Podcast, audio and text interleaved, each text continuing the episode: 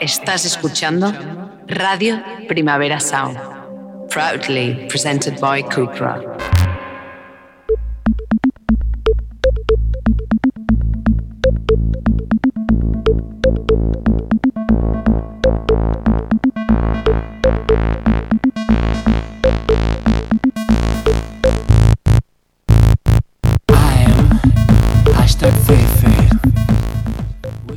Bueno, bueno, bueno, bueno, bueno, bueno, bienvenidos todos a Queer Up Your Life. Son las 7 del matí parla l'Albi. Lo siento, es totalmente mentira, pero hace un tiempo le prometí a una persona que lo haría y, y se me había olvidado. le hacía ilusión que yo diera, le diera los buenos días. Pues bueno, mira, ya está. No, no es un, programa, un programa de matí. Lo dicho, soy Albi, esto es Queer Up Your Life en Radio Primavera Sound. Y a mi vera, siempre a la verita mía, Alex Rodón, ¿qué tal? Hello, muy bien. Un poco triste, ya sabes por qué, porque me perdí Claro. el Sarao Drag de Futuro a la fiesta que, de drag que organizamos en el Apolo, que yo organizo, pero no Pero no, asistí. no pudiste asistir. ¿Qué tal? ¿Cómo fue? Cuéntame tú.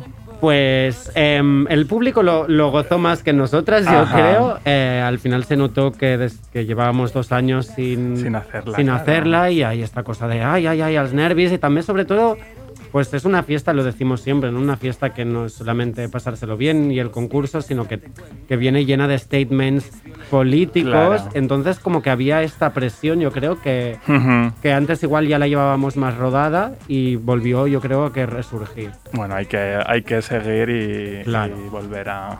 Pero, mm, pero sí, lo pasamos bien. La gente se lo pasó bien. Vale. Viene, vino gente que no, que no había venido a otras Ajá. ediciones, cosa que también está bien, ¿no? Que, Claro. que lo conozca otra gente.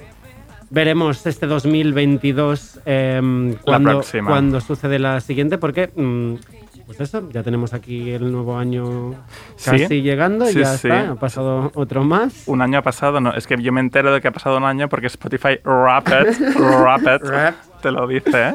Es verdad. Bueno, te dice mentiras. Porque, ¿Por qué? hombre, porque por lo visto, el 31 de octubre ya para de contabilizar, Ah, ok. ¿Vale? Porque Mm. tienen que mirar todo, ta, ta, ta, ta. Entonces, ya no sirve de nada que tú escuches algo el, el día 1 de noviembre. Entonces, vale, bueno, vale, pues el, ¿Sabes? el Los año años- acaba en años van, noviembre. exacto. Vale, bueno. Sí, ahora ya has de començar a fer la feina vale. para ah, ok, a ver ok. qué quieres. Si quiero que me salga. tal, Claro. Tienes que empezar ya. ¿qué, te has- qué me ha salido a mí? Adivina. Eh, de géneros, de géneros. Broadway. No, ojalá. No, me ha salido todo, todo something pop. Ah, vale. Me- menos flamenco. a mí también me ha salido flamenco. Mira, que me ¿Sí? podría haber salido flamenco pop perfectamente. Es verdad, pero porque que escuchas las chuches y, y pa' levante. Eso es el flamenco que Claro. escucho, básicamente. Pero sí, todo lo demás, hyperpop, dance pop, trap Bueno, pop, cosa pop, que está pop. muy bien, que a mí también me salió la hyperpop como, como primer Como eh, mm, género. Cosa que está bien porque el año mm, pasado era el escape room este, Es que, verdad, que no, nadie no. había entrado a un escape room en su vida, pero de repente era, era el género más escuchado de, de todas nosotras. Decíamos, ¿qué pasa aquí? Bueno, que no habían aún introducido el hiperpop, entonces todo lo que era como, ay, esto se nos escapa, lo ponemos aquí. Muy bien, muy bien. Pues mira, yo creo que está, sí, muy parecido, muy parecido. Eh, es que el año pasado te tocó algo así como Hollywood o Broadway, ¿verdad? Broadway como Te tocó como si fuera esto un huevo Sí. Kinder.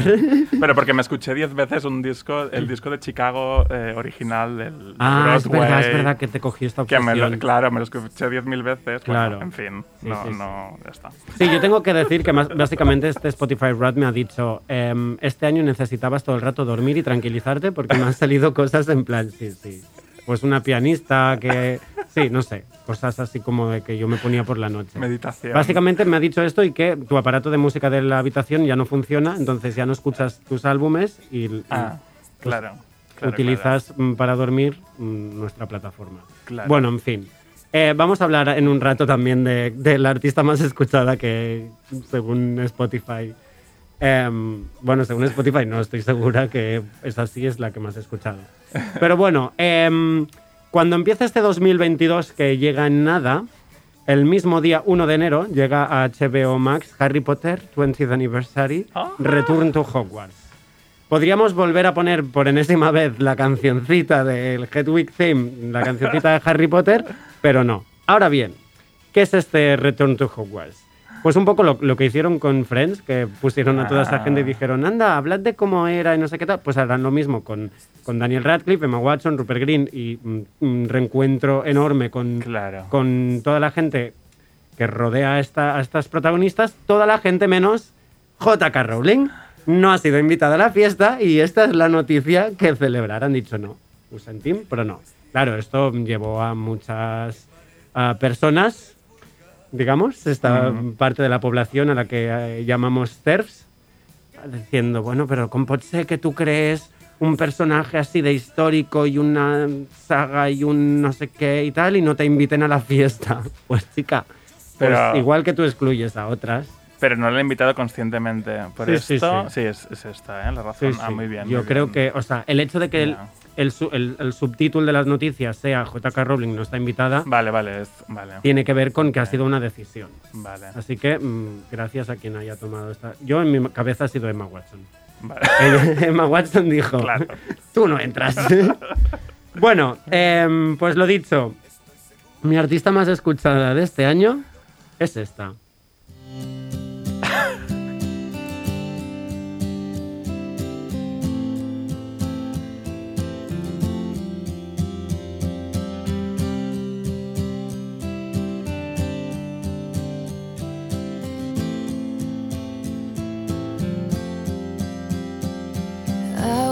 Through the door with you.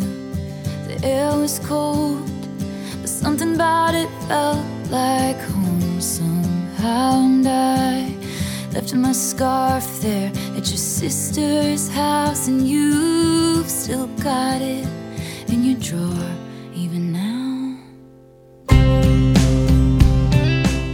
Bueno, si dejáramos la canción entera, no sé si has puesto la, la 10 minutes version, pero no, no la vamos. Version. ponía. Vale, pero es que luego está eh, la 10 minutes version. Ah, no bueno, lo sé, no lo sé. básicamente lo que ha hecho esta mujer es eh, publicar tanta música en los últimos 12 meses que yo he caído, y hasta he caído, me he convertido en una Swiftie. Ay, ay, ay. Yo en Twitter ya puse, mm, lesbianas, queridas mías, amigas, ¿lo habéis conseguido? Soy Swiftie. Am, básicamente porque es el icono mm, bollo, pop, por excelencia. Pero eso, dándole vueltas yo estos días, digo, ostras, es curioso, ¿no? Porque al final, pues mm, Taylor aún no ha salido a decir, pues sí, o no. Ya. Pero pues, pues hay un, furor en las redes eh, y tienen a Taylor Swift como, como el ídolo boyero. Pero yo me preguntaba, ¿está- ¿estamos haciendo lo mismo que con Marta Sánchez en los eh, Prides? ¿no? Estamos poniendo de ídolo a alguien que no forma parte del colectivo Ajá, y no dándole voz a otras personas. Entonces yo em, he decidido mm, contactar con una Swiftie enorme, que es Ana Polo, del- de la familia Radio Primavera Sound, porque además pues llevamos un crossover eterno últimamente entre el Oye Polo y el Queer Up Your Life en el que nos vamos mencionando, pues he decidido seguir haciéndolo. Le he expuesto esta duda a Ana y bueno, básicamente me ha venido a decir que ella es fan de Taylor y ya está. Pero això és el que m'ha dit. Mira, la veritat és que em sembla una pregunta interessantíssima que no m'havia fet mai eh, i que em convida a reflexionar. Um, clar, jo crec que amb el tema de Taylor Swift el que passa és que totes uh, les lesbianes tenim en el fons l'anel, el desig, l'esperança de que Taylor Swift sigui mínim bisexual, no? de que hi hagi una, una inner lesbian allà dins i que per tant uh, tingui sentit, no? que, sigui, que sigui la nostra ídola. Uh, per tant, en això crec que és una mica diferent que amb el tema de Mónica Naranjo o, o Marta Sánchez no? I, i el col·lectiu LGTBI en general. Tot i així, és veritat que és raríssim que com el, el lesbian icon d'ara mateix sigui una persona que, que no és lesbiana, per molt que ens agradaria, no? Sí que també penso que al final eh, Taylor Swift representa com uns, uns valors no? de tia jabata que sempre se l'ha tractat de nena tonta, de, se l'ha qüestionat moltíssim, ho ha tingut molt més difícil que molts homes en la indústria de la música. Llavors sí que crec que tota aquesta part també ens interpel·la com molt. I bueno, que en el fons segurament el que ens passa és que estem enamorades d'ella. Realment és molt interessant eh, tota aquesta reflexió al voltant d'això. Com veieu, no tinc una idea gens clara del tema i seguiré, seguiré com donant-li voltes al coco a veure si, si estableixo alguna opinió perquè no, no ho tinc clar, no ho tinc clar perquè suposo que en certa manera em cega el meu amor i idolatria per Taylor Swift perquè al final del dia sóc una més.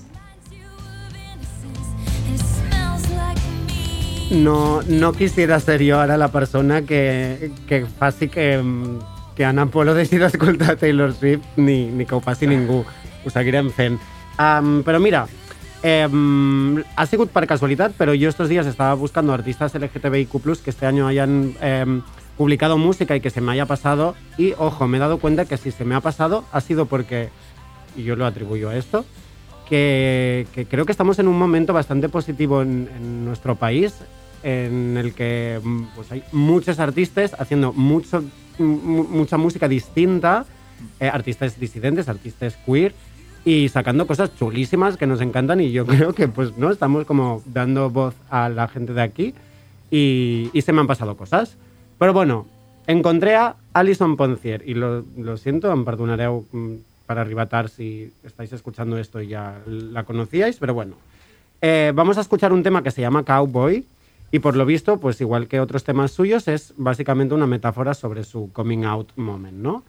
Am, en verano publicó Faking My Own Death, un EP, cuyo concepto pues a mí me flipa porque yo desde que era baby recuerdo que en la radio anunciaran que un señor había fingido su muerte para ver si su mujer le quería de verdad y ese- esta idea pues me atrajo un montón y, y sigo en ella yo creo. Am, de hecho creo que eh, constantemente estamos fingiendo nuestra muerte cuando no salimos de fiesta un día y nos quedamos en casa viendo stories de la otra gente. Es lo Total. más parecido. Lo que hice yo con, el- con el Sarao. Con el Sarao, por ejemplo, este fin fingiste tu muerte. bueno, em, pues básicamente Alison Poncier lo que hace es eh, mm, mm, pues este country pop de, de Taylor Swift, pero siendo de verdad un icono bollo, así que hoy entra aquí Alison Poncier con esta canción que se llama Cowboy. It took New York to make me a cowboy. Everybody knows, even if I change my clothes. Familiar but strange, like an android. From every gaping hole, a new garden fully grows from me. Wasn't ready,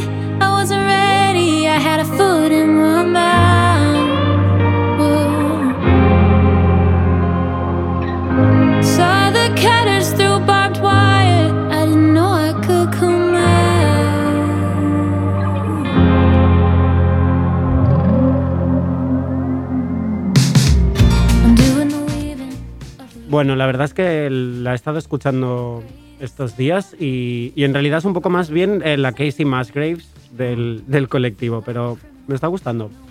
Y lo dicho, la verdad es que el talento local, queer, disidente local o patrio o nacional, está, mm, está, es- ha decidido básicamente que quiere terminar el, el año dándonos muchísima música. Eh, nos visitaba el mes pasado y anunciamos que en diciembre llegaba un nuevo avance de su segundo álbum, que llegará en enero. Y así es, Bonite presentaba hace escasos días Déjate ver, que suena así de bien.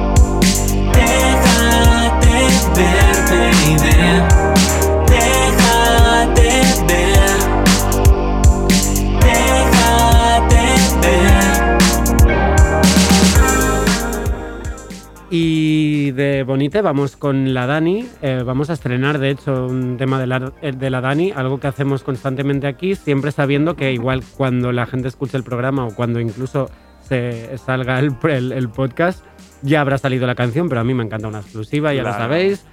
Y vamos pues de nuevo con la Dani remitiéndonos un poco a ese imaginario de parquineo, de feria y de todas las artistas que, que han puesto banda sonora a su vida.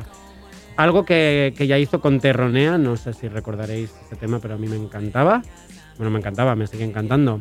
Esta vez eh, homenajea, eh, hecho con su propio título, al Tijerita, pero es que además también se amplía directamente el estribillo del patio de Godella, que lo canta ella misma y mm, tal como vimos en su Instagram, su madre le dijo que mm, ¿por qué no te pones más flamenca? ¿Qué es lo que te pega, hija mía? En plan, y como confiamos en su madre más que en nadie en el mundo, pues esperamos que así sea.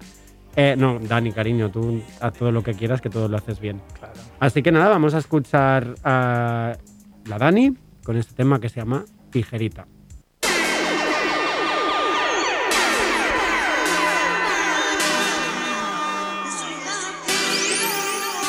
Y hace tiempo que no me tiras al Instagram.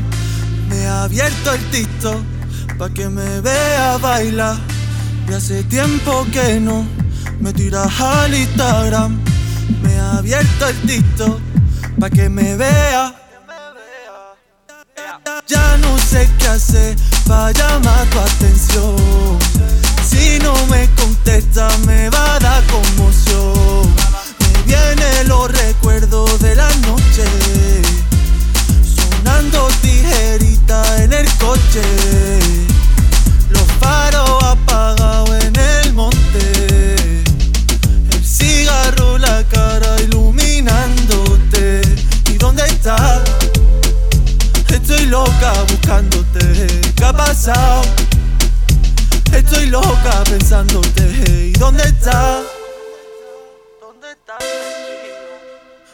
Pasado?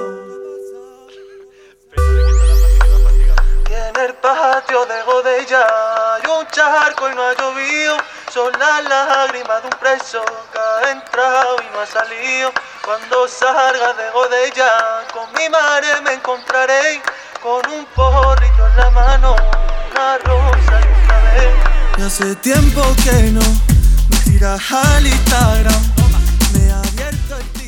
Bueno, yo tengo que decir que es de las que más me gustan, ¿eh? Me encanta. Ese momento del patio de Godella, a mí me agrada molt. Eh, decir también que la, mm, la portada es de Orojondo, Ujú. que la verdad es que no podía ser otra persona mm, para, para una canción así. Si no conocéis el trabajo de Orojondo, por favor, arroba Orojondo en Instagram. Que por cierto, San San me está haciendo las camisetas de mi propio merch. Ah, autobombo, un rato de autobombo. Eh, no sé cuándo saldrán, igual llegan para Reyes o algo así. Bueno, em, pues ya antes de entrar en lo que sería la entrevista del día y la última del año, vamos con otra persona que ha decidido, antes de terminar el año, por fin traernos música nueva. Estamos hablando de Chen Tatsai, es decir, puto chino maricón, que nos regaló hace unos días, no uno, sino dos sencillos. El primero es DM, que es una básicamente una balada a lo Max Martin, super Backstreet Boys, pero versión queer, y así lo demuestra el videoclip, donde podemos ver a Megane como eh, Mercurio retrógrado, también tenemos a Ken Poyet. Ah, bueno, es, una maravilla. De hecho, es un poco el sueño de Ken Poyet, ¿no? De la boy band dirigida por alguien que les Claro. obliga a hacer cosas, es una maravilla. Y aparte, pues viene con la cara B, digamos, de este single, que es eh, Chique de Internet, que, que me parece como la respuesta perfecta a este DM, que es la canción que vamos a escuchar, y que es deliciosa. Es que cuando, cuando Chenta se pone mm, más melódica cantando, a mí me agrada mucho. Esto es DM.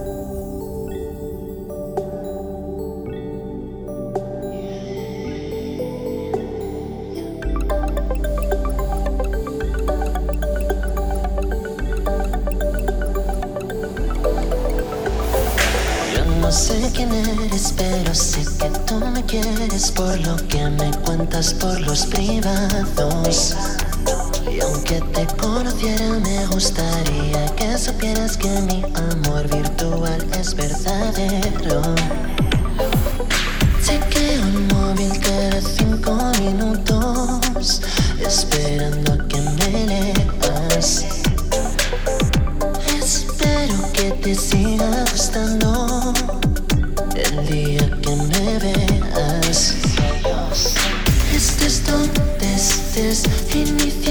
inicia sesión. Mándame un DM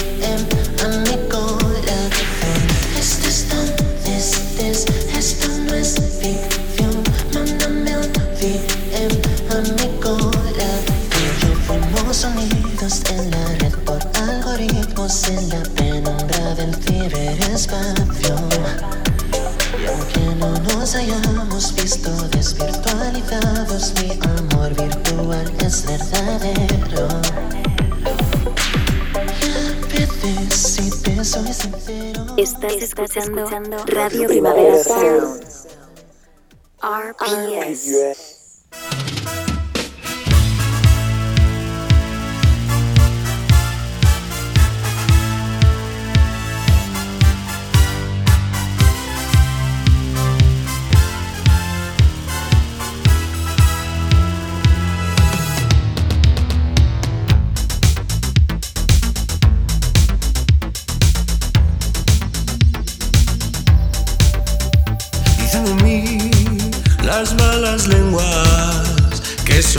que soy una cualquiera. Cuentan de mí leyendas negras y lo confieso, mi amor, son todas ciertas. Soy un tabú, un maricón judío más hombre de boom, una fulana, una bruja vudú. Soy la bujarra con la que sueñas tú. Mándame tu regimiento para que me descarmiento. Los tambores, que repiquen las campanas. Hazlo todo por la patria, hazlo Paco por España. Ay, por España. Hazme sufrir por España. Dame dolor por España. Dame caña España. Bueno, me teníais aquí bailando un poco el paso doble, que unas ganas de un embalat. ¿eh? Bien casposo, con vestidos de estos de papel. Bueno, pues ahora sí damos la bienvenida a nuestra invitada de hoy. Hoy vamos a hablar de cine, por ejemplo, Bien. y de otras cositas. Tenemos aquí una persona que yo pues dije, va, ¿cómo presentamos? Pues en IMDB pone, is an Ah. actor and nunca sé si es director o directo, bueno, known for Cat 2021. La maldita primavera, que han decidido que no la en traducían. inglés, la Claro, maldita pero no la- primavera. claro, pero no la han traducido. Y luego me gusta mucho como, ¿no? And Whore and Beloved. Me encanta la traducción y cómo se pierde todo, en verdad. Pero eso es culpa mía, ¿eh? ¿Es tu Es culpa, culpa sí? ¿Lo mandaste traducido? Mm, Estuve mucho tiempo preguntando a gente A ver, ¿cómo se hacían? el título y al final pusimos eso, pero no tengo ni idea de inglés. No hemos dicho quién es esta voz que No, está no, no, hablando. exacto, exacto. Misterio. Esta voz que habla, ¿te imaginas que no diem el nom y que la gente imagine? Bueno, no, porque seguramente saldrá en el título del podcast. De Claro. toda la magia, toda la mierda. Bueno, estem parlant amb Marc Ferrer. ¿Qué tal? Hola, pues ya estoy presentado. ¿Ya estás? Ya está. ¿Ya está? Pues ala, pues anem a seguir. Bueno, antes que nada, siempre preguntamos eh, los pronombres que quieres que usemos. Mm, los que vosotros queráis. Molt bé. Genial. Pues nada, estás aquí. eh, bueno, estás aquí por- porque siempre hemos querido que estuvieras aquí, de Sí. hecho, y estuvimos mm, persiguiéndonos un rato hace unos meses y ahora estabas en Madrid, luego nosotras no podíamos, ta, ta, ta, ta. Ya Pero has venido además en un momento perfecto porque se ha estrenado en salas tu película Corten. O sea, es como, ¿no? Ahora viene una persona que está en las salas además. Sí. Es como un, un nuevo step.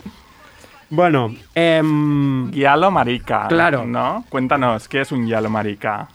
Pues un giallo es un género de terror cinematográfico que se popularizó en la Italia de los 70. Es que esto me lo sé de memoria porque lo digo en la película.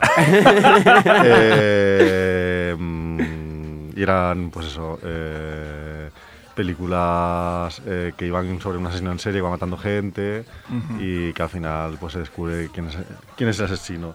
Es era como mm, un género como que eh, del que después nace el slasher, Scream, Ujú. todo este tipo de pelis, Claro. que hiciste el último verano.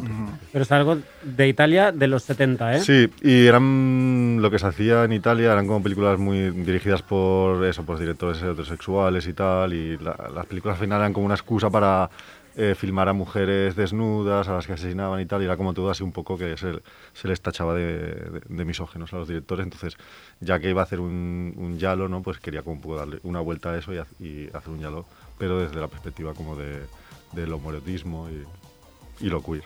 Bueno, ninguna sorpresa también, ¿no? Que, que lo, llevara- lo, lo llevarás a lo marica, al final estás Mm. hablando de, de tu realidad. Sí, hay que decir marica antes que queer, ¿eh? porque Vale. después Claro. la prohibida se enfada, que lo sepáis. Ok, ok. Ah. Ya nos contará. no, eh, dice- dices que te lo sabes de memoria porque lo dices en la película. Lo Sí. dices en la película porque tú protagonizas la película. Sí. ¿De qué va la película? O sea, tú, eh, eh, es tu vida, o sea, es, es un director de cine que quiere rodar una película. Eso es tu vida, ¿no? Sí, sí, sí, está un poco basada como en mi experiencia como director de cine, pues outsider, ¿no? En plan que hace cine pues en los márgenes de, de la industria y es una comedia pues que va sobre eso, me río un poco como de mi, mi manera de hacer cine, un poco más a, tra- a contracorriente de, de cómo se suele hacer y el conflicto que eso genera pues con tanto como con la crítica, con los espectadores, con la gente que está haciendo cine. Con las productoras, que las no productoras. vamos a decir más, pero es que tus, tus productoras reales, cuando las vemos en la pantalla haciendo de tus productoras en la ficción, volviéndose locas por producir tu película, no es muy divertido. Y es, es Cinema, que es tal cual así, Cinema ¿no? Verité. está pasando. es la- Y en principio era una película de terror, como estaba planteada, pero al final se convirtió pues en una comedia. Ok. Sí, no, o sea, en ningún momento pensaste, va a, sa- va a salirme comedia.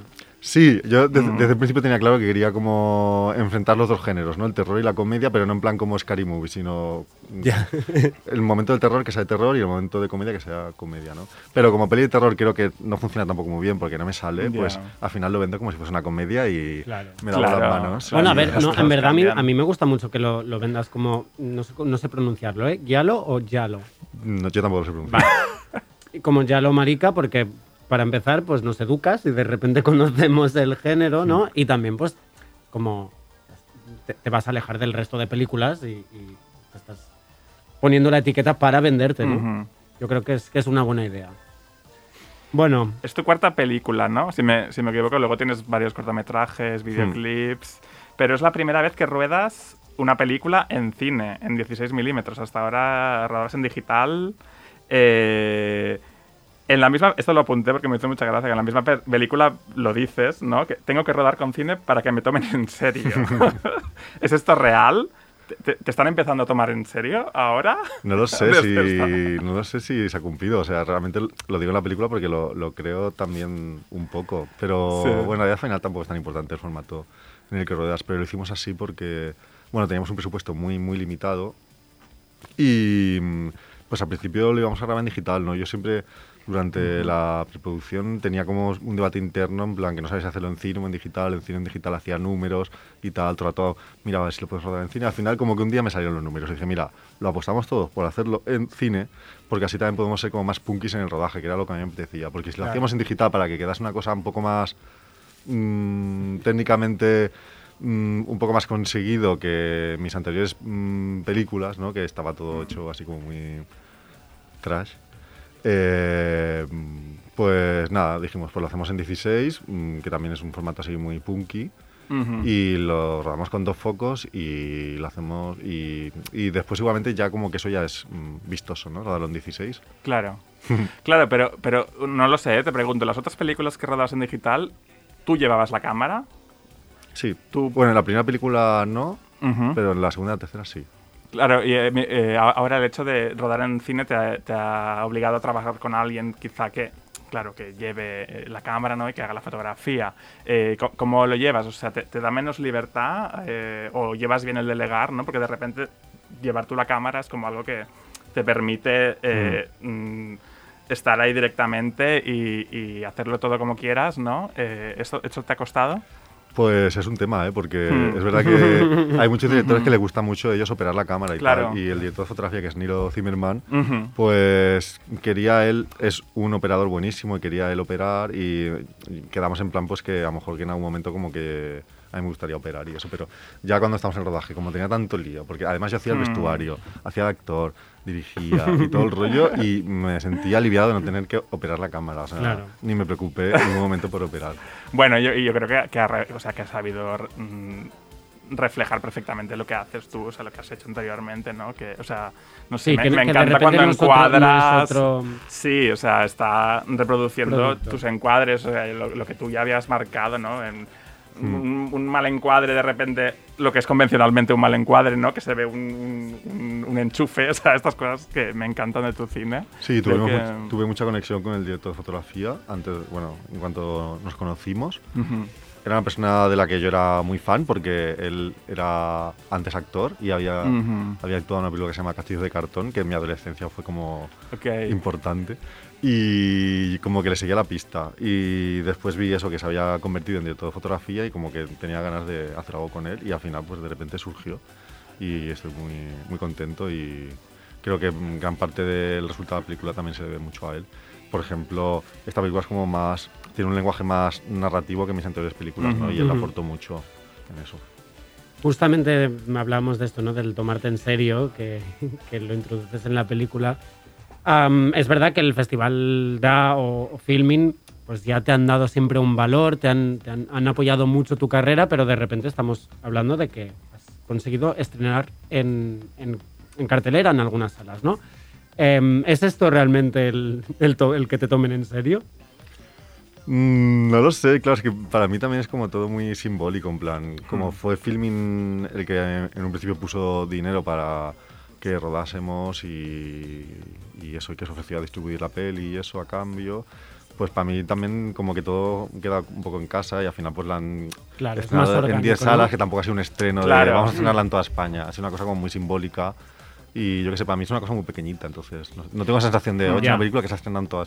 España. Lo que pasa es que eso de repente te abre puertas, ¿no? Porque yo sé que al- al- en, el momento de pedir subvenciones o de poder acceder a cierto a los Goya, premios, tal, el hecho de haber estrenado tanto tiempo, Mm. eso te Mm. abre pu- ciertas puertas, ¿no? Sí, ¿Puede sí, ser? para presentarla a, lo- a los Gaudí, a los Goya y todo eso era como el requisito fundamental era que eso hubiese estrenado en cines. Claro. Entonces ahora de repente existe esta, esta posibilidad. Yo me, me planteaba sobre el, el hecho de que ahora Marc Ferrer esté ¿no? en, las, en las salas. Daba vueltas también a, a de qué manera se está consumiendo el cine y si esto está cambiando. ¿no? Al final con, con las plataformas de, de streaming ahora mismo pues capitalizándolo todo, si, si quiz- quizá las salas tienen la necesidad de ofrecer contenido más exclusivo o, o incluso el público de repente es, em, es uno más concreto pero más fiel que igual busca unos autores en lugar de unas... No sé cómo lo veis, esto la- lanzo la, la duda. Si creéis que realmente está cambiando las salas y quién consume el, el cine. El tipo de también de, de producto que se programa en las salas. Sí. por ejemplo, esta película se puso en el Icaria y a mí me sorprendió mucho que desde el Icaria Claro. se programen este tipo de películas. También Mm. se programó otra que se llama... Bueno, no sé si se hizo en el Icaria. Pero Bueno, también pero es que- cierto, Icaria, el de... Bueno, claro, Yelmo Icaria, Yelmo ¿no? Icaria y también Que al final en, es verdad en que es- Madrid y en, bueno, en los Yelmo en general. Claro, Sí, pero En varias ciudades. que es, es una cadena igual más grande, ¿no? Pero el hecho de que también pongan sus películas en versión original hace que el público que, que va es uno concreto, Ya, un ¿no? más, igual sí. se, se asemeja más ya a, a quien vaya a poder ver mm, tu película o en general Hmm, un cine más de autor, que llamarían de autor. sí, sí. No sé. Pero bueno, que me parece como muy arriesgado programar una película así en una cadena como, como Los Yelmos. sí. Pues viva, oye. No, pero es que se ve que alguien de programación de Los Yelmos como que era fan Vale. mío Y Ah, y, también puso dinero en el Berkam y todo. Me, Ah, me enteré Ah, a posteriori. bien. Qué maravilla. ya lo hizo todo pensándolo, ¿no? En plan, venga, que así después pondré en la sala y la podré estar viendo. Em, ya es que además el Icaria, ¿no? Que es como ese espacio. El Yelmo Icaria de aquí Barcelona es como ese espacio. Ya. comercial Como- me encanta. sí, Sí, sí. sí, como súper decadente, me encanta ese lugar. Es Es como- volver a los 90 totalmente. Bueno, estábamos escuchando por España, mm, con Samantha Hudson, banda sonora de la peli, candidata a nominación de los Goya, que eso es Pero siempre eso esta ya cosa de- no ha sucedido. Claro, ya. claro, es- ahí- Claro. a eso íbamos, ¿no? Esta candidatura a nominación para unos premios, al final no ha sido así. No, es, es el único motivo por el cual inscribimos la película a los Goya, porque pensamos que la única categoría que podía tener un- eh, una Ajá. posibilidad era con la canción de Samantha de Por España, pero es muy complicado y eso Ya, funciona todo mucho por amiguismo, intereses y tal, y la gente... Bueno, se ve que es muy complicado. Ok. es Pero que es- ahora me estoy enterando porque es la primera vez que... Claro. Claro. Pero es cierto que era un buen, un buen momento, ¿no? Incluso para... Ya hubiera de sido muy, muy Claro. Sí. bonito. Claro. Sí, sí. Y con toda la repercusión que está teniendo Samantha, claro. o Por que eso, como que es, extraño, ¿no? Que a ver que... Bueno, en fin, Pero ella al se final lo... los académicos son cuatro dinosaurios que no, Claro, no- sí, sí, no sí. están en, en este mundo. Siempre Claro. Bueno, pues vamos a escuchar una de las canciones que nos has comentado que inspiraron el, el realizar Corten. Vamos con Carmen de Mairena y la copla de cristal. Qué guay.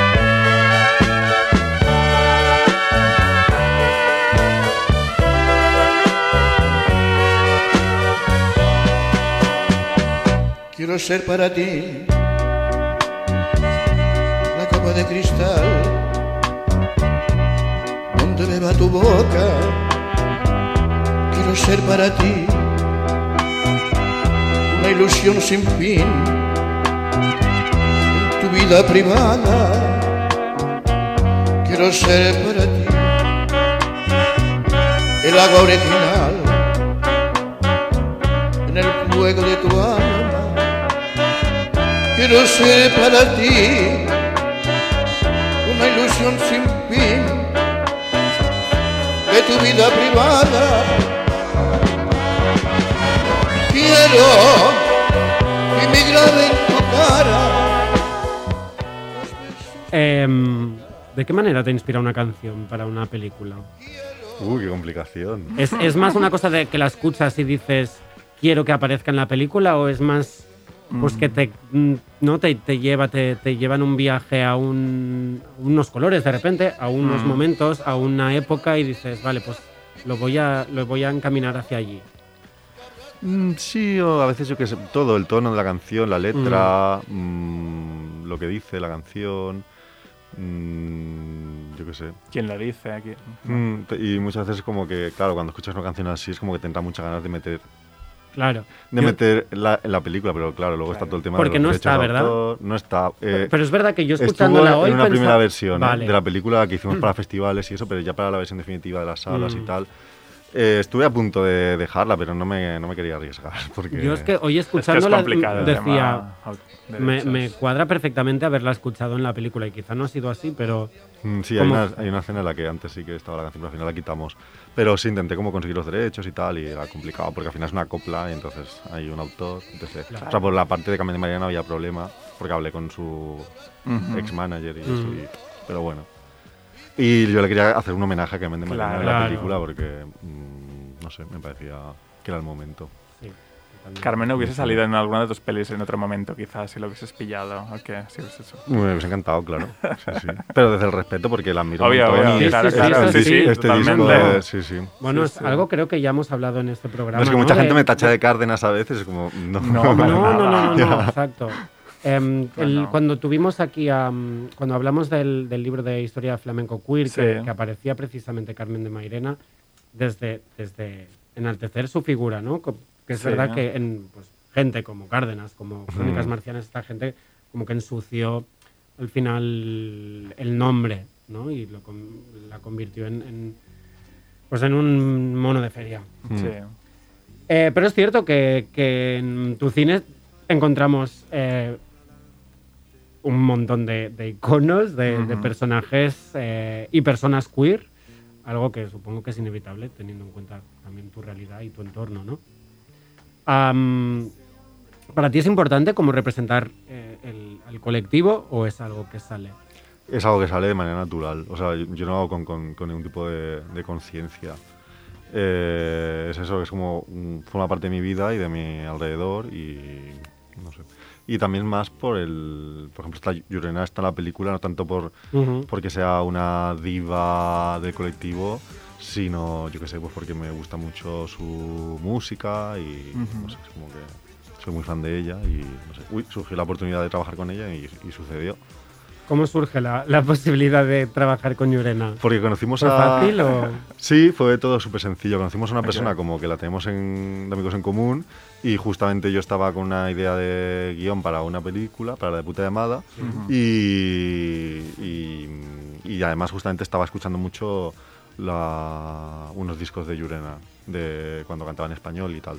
Bueno, tú Sí, también eres es un fan el- de ¿no? porque tú tienes un... El un sí, yo cover- tengo la, la versión de sí, por ti. Ti. Que Eh, cada vez que la subo y la etiqueto me manda un beso. Sí. No se puede Ah, ser más maja. Yo la vi en Zamora. Es verdad, este verano. Sí, estuvo- No, nada, entonces mm, le ofrecimos en plan actuar en la película, Ajá. en plan simplemente cantar y dijo que sí, que encantada y entonces ya como, se ve como que tenía muchas... eh, ya como que nos admitió que tenía muchas ganas de hacer algo más que cantar y tal, como que le apetecía Mm. actuar un poco más, entonces como que alargamos un poco más su, su personaje. Qué guay. Qué guay. Que saliera de ella, ¿no?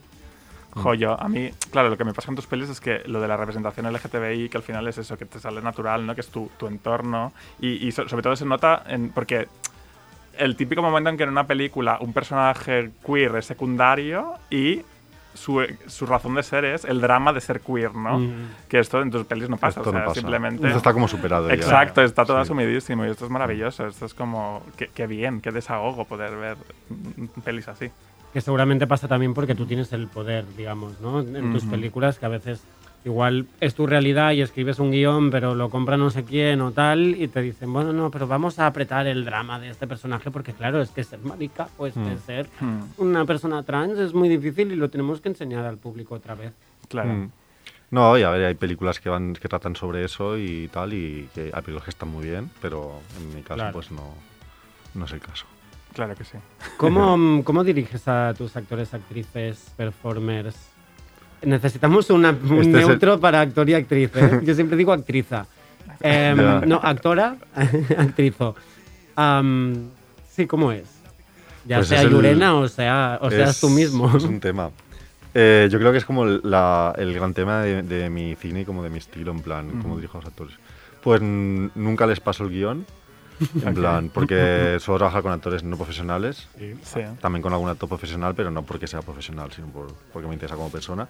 Y claro, creo que no tendría sentido como trabajar con ellos como se trabajaría con un actor profesional, en plan, Claro. pasas un guion, que se lo memoricen, que tal, que cual, porque creo que, que no, En general Mm, suele ten- ser un error a veces darles un guion y que lo memoricen. Incluso actores. ¿eh? Sí, yo lo que, in- lo que eso, lo que huyo es de que alguien memorice una frase porque Claro. yo Claro. lo que busco es como el naturalismo y, y la veracidad y el realismo y como y no sé, pues eh, lo que hago es mientras es cuando estamos ya en la escena y tal, mientras los técnicos preparan la escena, pues yo estoy con los actores como explicándoles lo que va a suceder en la escena, lo que tienen que decir, pero les digo, pues, ah, pues tú tienes que decir esto, mm, no sé quién te contestará tal, no sé cuánto, como que yo les planteo la escena y entonces hacemos como un primer ensayo normalmente ya grabado, si puedo. No, en esta película me ha costado mucho hacerlo de mm, Bueno, grabar una- un primer ensayo, porque como estamos rodando en Claro. cine, Claro, pues la claro. gente se ponía un poco en contra de que rodásemos sin ensayar. Pero cuando mm, me dejaban, pues lo hacíamos así.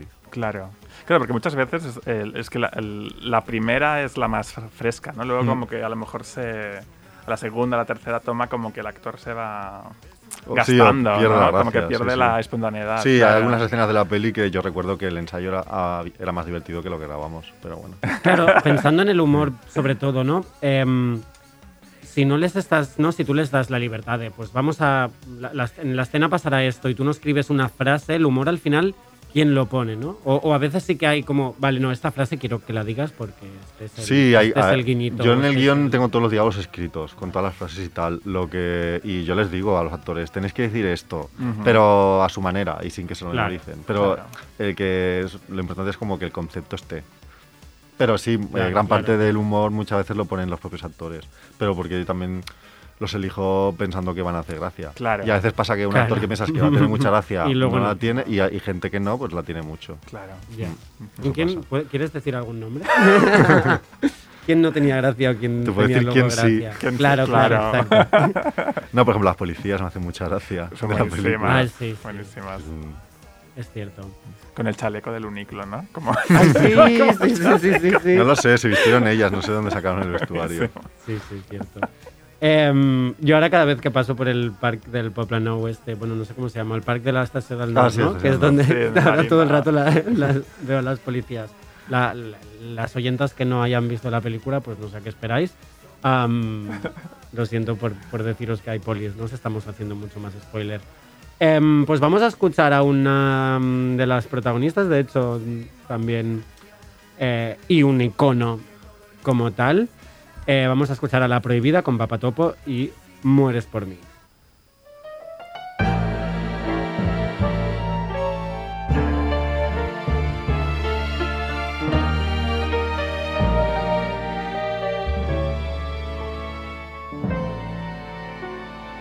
No es mi voz de fatal sirena lo que te arrastra hacia mí.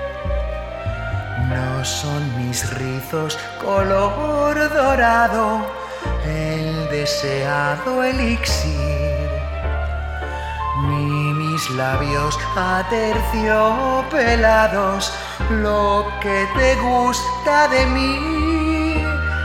Es el secreto mayor guardado, rumorean por ahí. Es el secreto mayor guardado y hace que mueras por mí. No es mi mirada centelleante la que te ciega a ti, ni mi mordida de vampiresa bella, insaciable y vil. No son mis pechos tan abundantes lo que te seduce a ti. Es temeroso, es insultante y te obsesiona por mí. Es algo grande, tan importante y hace que mueras por mí. Mueres por mí, mueres por mí, por este amor que es doloroso y tanto te gusta sufrir. Mueres por mí, mueres por mí, y te desgarra tanto que mueres por mí. Pues estamos escuchando a La Prohibida y la vamos a seguir escuchando porque la tenemos aquí. Podríamos hacer ver que es una sorpresa para Mark, pero no es verdad. No lo es. porque, porque ya, ya han hablado. Pero la tenemos al otro lado de la línea. Prohibida, querida. Hola, ¿qué tal? Hola, ¿qué tal? Hola a todos. eh, y bueno, muy feliz de estar aquí en vuestro podcast hablando de corte. De corte, ay, que, bien lo dice así, no? Hauríem de dir totes les tones i de bé.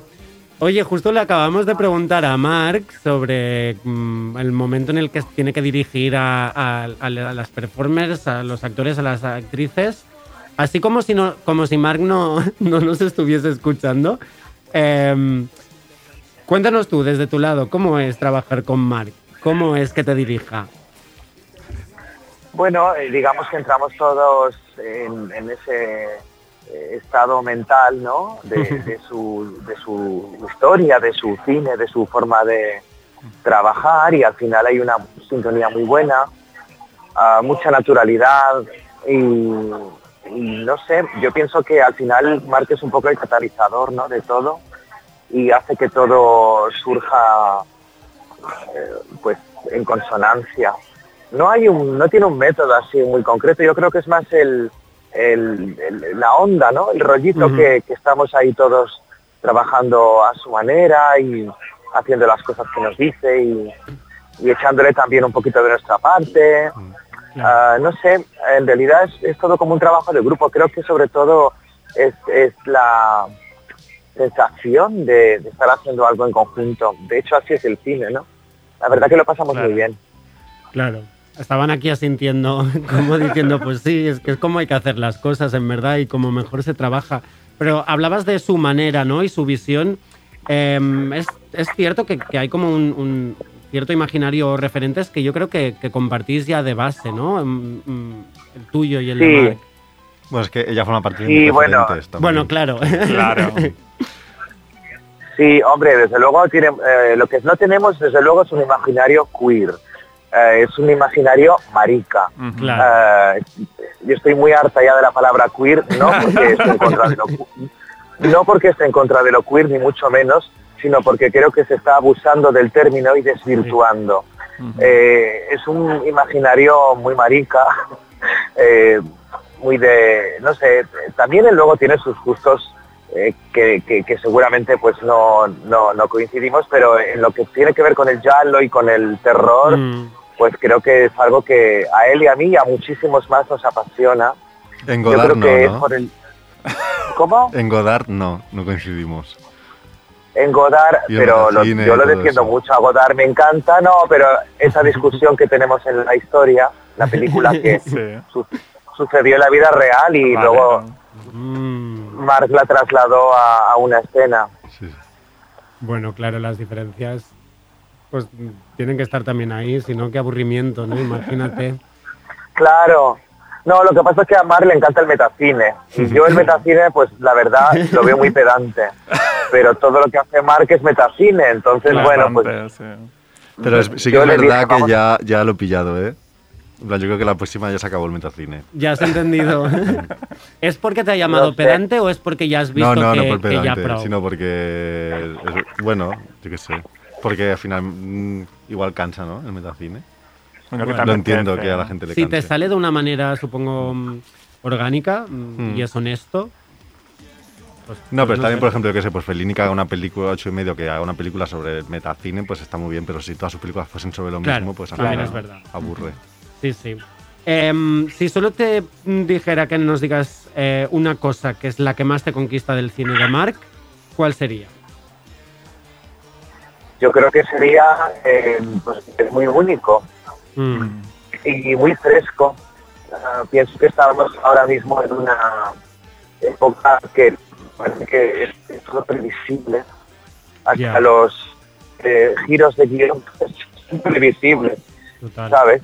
Ah, eh, bueno, en, en- sí, ¿cómo se llaman esto? Los, los, cambios, los giros de... Sí, sí, el, el- el El plot, plot twist, twist, ya te lo ¿no? esperas, Sí. exacto. Sí, bueno, que eso en realidad es un anglicismo, pero que de toda la vida han sido el giro de guion, ¿no? Sí, sí. Pasa que ahora para hacer las modernas y las interesantes metemos mucho anglicismo y esto es otra cosa que me toca mucho el coño.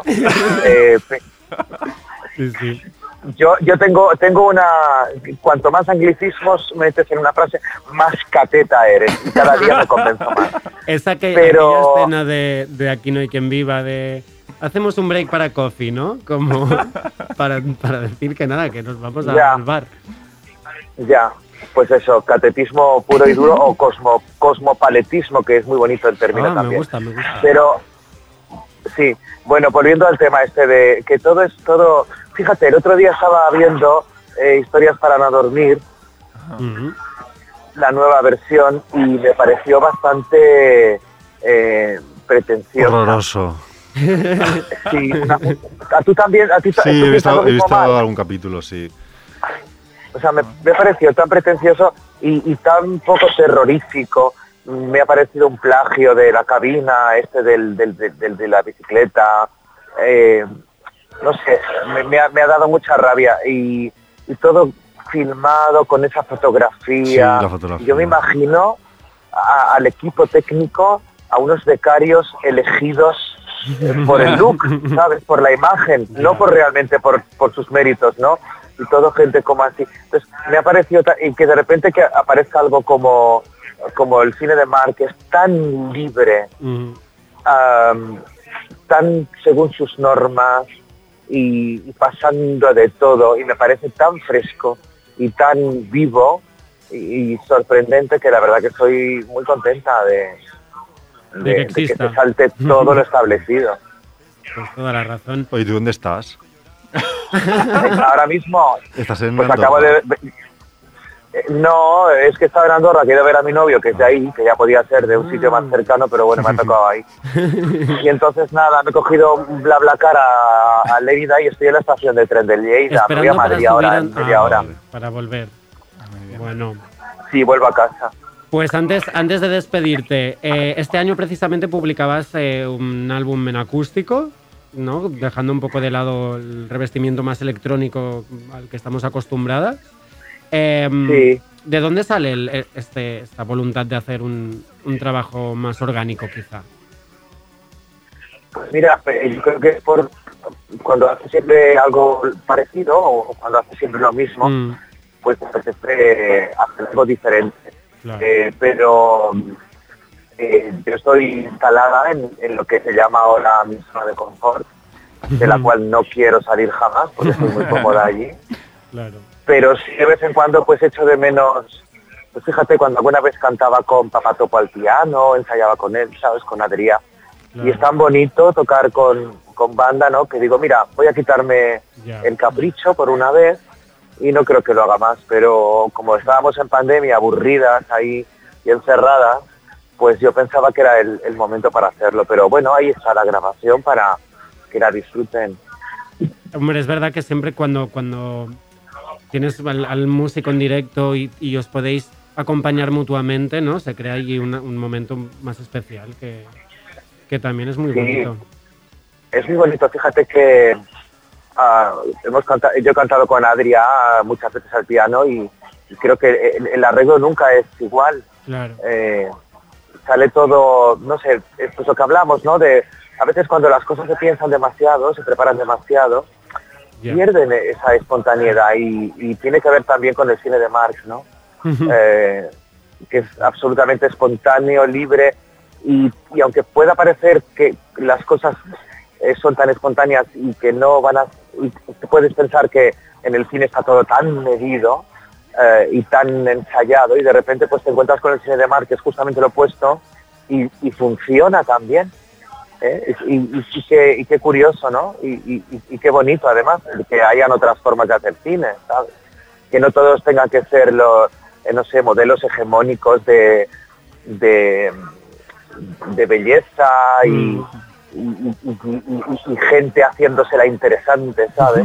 No, es justamente lo opuesto. Esa, yo desde luego estoy deseando volver a trabajar con él eh, y me encantaría que lo próximo fuera o una película kinky o, o un western. Lo, Tú sabes lo- que yo te hago caso, ¿eh? lo sueltas, exacto, lo sueltas justamente con marca aquí delante para que pueda tomar nota y ahora delante de, ¿no? Que en el micro pueda decirte, sí, lo vamos a hacer. A ver, de hecho, la película de Corten nace un poco de la prohibida, ¿eh? Porque, eh, bueno, cuando... Hombre, sí, porque cuando empezamos a hablar que queríamos hacer como algo juntos y eso y tal, y tú me hablabas de que a ti siempre te había gustado, te hubiese gustado ser una actriz de terror italiana, que de ahí nace también como parte de la trama de la película y una canción que hicimos para la película, para Mm. Belinda Delfina, pues tú fuiste como parte de la inspiración de la película, claro que sí. sí, sí. Pues me alegro mucho. Me gustaría, mira, aprovechar y resaltar el trabajo de Saya Solana, Mm. que eh, ya estamos hablando de espontaneidad, eh, incluso a, a la hora de, digamos, de, de- de planificar la historia. Si no me equivoco, Marc, la elegiste porque vino a, a hacer de extra Sí. en una escena, ¿eh? ¿me equivoco? Sí, sí. El día que también viniste tú, Sí. Aleix, ese mismo día, eh, que era una escena en la que tú actuabas, que cuando cantas la canción de Mueres por mí, y vino ya a hacer de figurante con Adrián. Silvestre, que es un director de cine que hizo con ella una película que se llama Sedimentos, que, está, que es una película muy especial que también la recomiendo mucho. Y nada, justamente me dijo, mira, te presentas a ella, ella es muy fan de los Yalos, por eso la ha traído aquí al rodaje y tal. Si algún día de mm, yo creo que como encajaría en tu cine. Y justamente había un personaje en la película que no sabía quién lo iba a interpretar y estamos ya en el rodaje metidos. Y no sé, como que cuadró todo mucho y, le- y por la noche le escribí y por la mañana estaba ya en la película actuando. Es tal cual lo que estábamos diciendo de Y como Saya es una, espontaneidad. y como es una que- superstar, claro. pues, al, pues ella encantada. Qué bien. Qué Sí, bien. porque además, fíjate que yo pienso que el, un poco el denomina- denominador común es, ah, es que eh, yo pienso, por, por lo menos en, en el tema de actoral, ¿no? Yo por lo menos y Saya también, porque Saya no- yo había hecho alguna cosa, pero Saya no había hecho casi nada. Mm. Sin embargo, Saya eh, quizás no tenga técnica, pero tiene todo el rollo Mm. tiene todo el rollaco y tiene todo el estilo. Entonces yo pienso que la técnica, eh, por supuesto que es importante, pero lo que te debería de primar eh, ante todo sería es el estilo, yo pienso, el estilo, el rollo y, y bueno, también siempre he valorado mucho más la sensibilidad antes que la inteligencia. Entonces yo pienso que eh, es otra perspectiva, ¿no?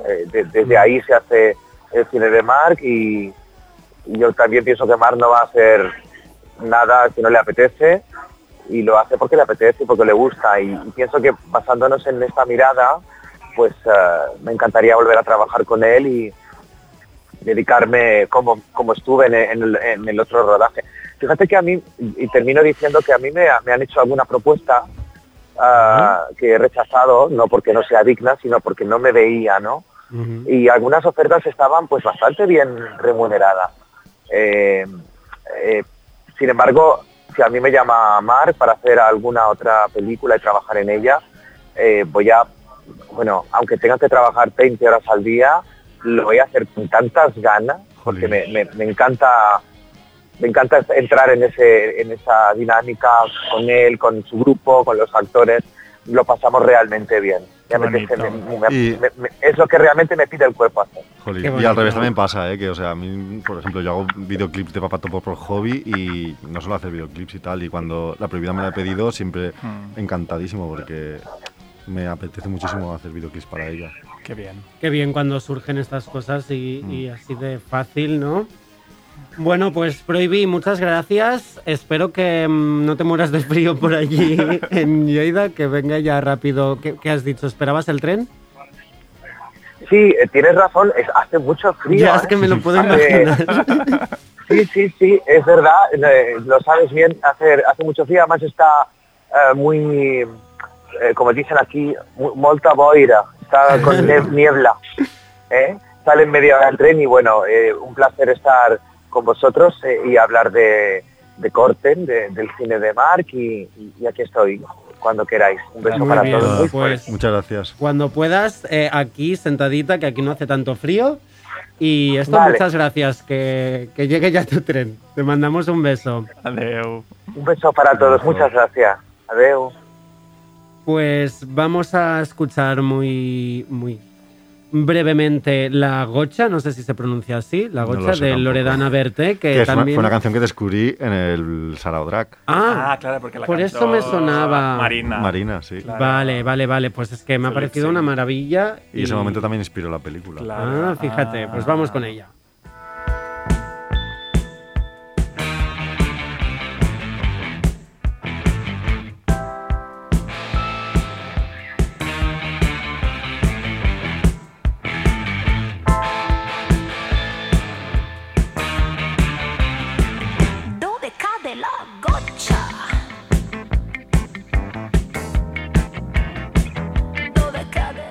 Bueno, eh, nos pasamos del tiempo, es que, bueno, como nos gusta hablar, cómo le gusta hablar a la Prohibi, em, y nosotras que nos enrollamos todo el rato. Bueno, estábamos diciendo que esta canción también inspiró la película. Am, también estábamos hablando de Belinda y Delfina, el alter ego drag de, de Mark. Yo, después de tantos años, sigo perdiéndome, no sé quién es Belinda y quién es Delfina. Solamente muy rápido. Yo soy Delfina. Tú eres Sí, yo Delfina. lo sabía. Vale. Ya sé que este dato se te va a olvidar Se dentro me- de un sí, minuto. Sí, sí, ya está, da igual.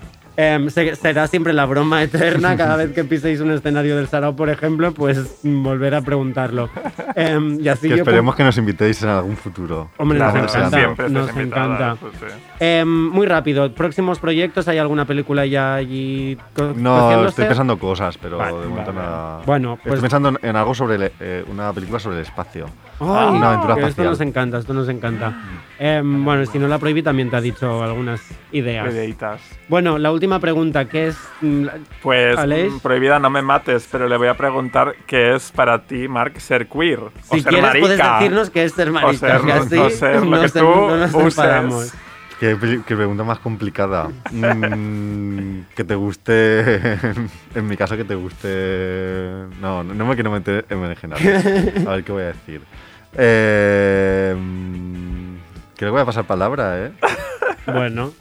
Ser No, marica, pero que es ser marica. formar parte como de un imaginario, no sé. Para mí también todo lo queer y lo marica está también muy relacionado como con la, con la contracultura, bueno, Ujú. en mi caso al menos. Eh, Esto es una, una o sea, buena hay- respuesta y no sí, hace falta también- sí, pasar la palabra. Hay un ¿eh? queer supongo más mainstream y un queer más Ujú. tal y a mí me gusta asocia- relacionarlo con eso, con lo contracultural. Claro, que de hecho yo creo que por eso también, ¿no? La prohibida nos decía. Yo ya había, ya habíamos hablado de esto en un backstage Claro. hace, hace un, un- un tiempo con, con ella. Em, va un poco por ahí, ¿no? Por, por este queer mainstream, esta etiqueta. Claro. Yo lo he dicho alguna vez, si este programa le pudiéramos ahora cambiar el nombre, pues igual también lo haría por, Ya. por alejarnos de la etiqueta, ¿no? Pero no es así. Eh, cerramos con esto un Queer Up Your Life, un Marica, yo- un marica Up Your Life. Mariconea tu vida. Exacto. Em, el último del 2021, nos seguiremos escuchando en 2022. Am, vamos a despedirnos con Arca porque nos ha regalado tres o cuatro discos, ya, no, ya Sí, he perdido la cuenta. maravilla. Vamos a escuchar Prada. Y Marc, muchas gracias. Em, Gracias. aunque em, pues no haya nominaciones, mm, queremos que sigas en las salas insistiendo. No, por, no porque te nominen, sino porque queremos ir a, a disfrutar de tu cine. Me gusta que la idea de una película espacial. Mm. Y, ah, bueno, una última cosa que quería decir Sí. en relación con lo queer y lo marica y tal, que yo creo que yo soy quien soy gracias a ser marica, que creo que si no hubiese sido Claro. marica no hubiese tenido... Esto cada vez está Qué guay. sucediendo más, ¿no? Mm. Como que, que agradecemos el hecho de serlo, Mm. totalmente. Sí, sí. Pues con esto nos vamos. Eh, feliz eh, final de año, que entréis bien en el 2022. Marc, Aleix, la gente que nos oye, David Camilleri, que nos ha estado aquí aguantando, pasándonos de la hora. Y nos escuchamos en 2022. Muchas Me voy gracias. muy rápido. Adiós, adiós, Adiós. adiós.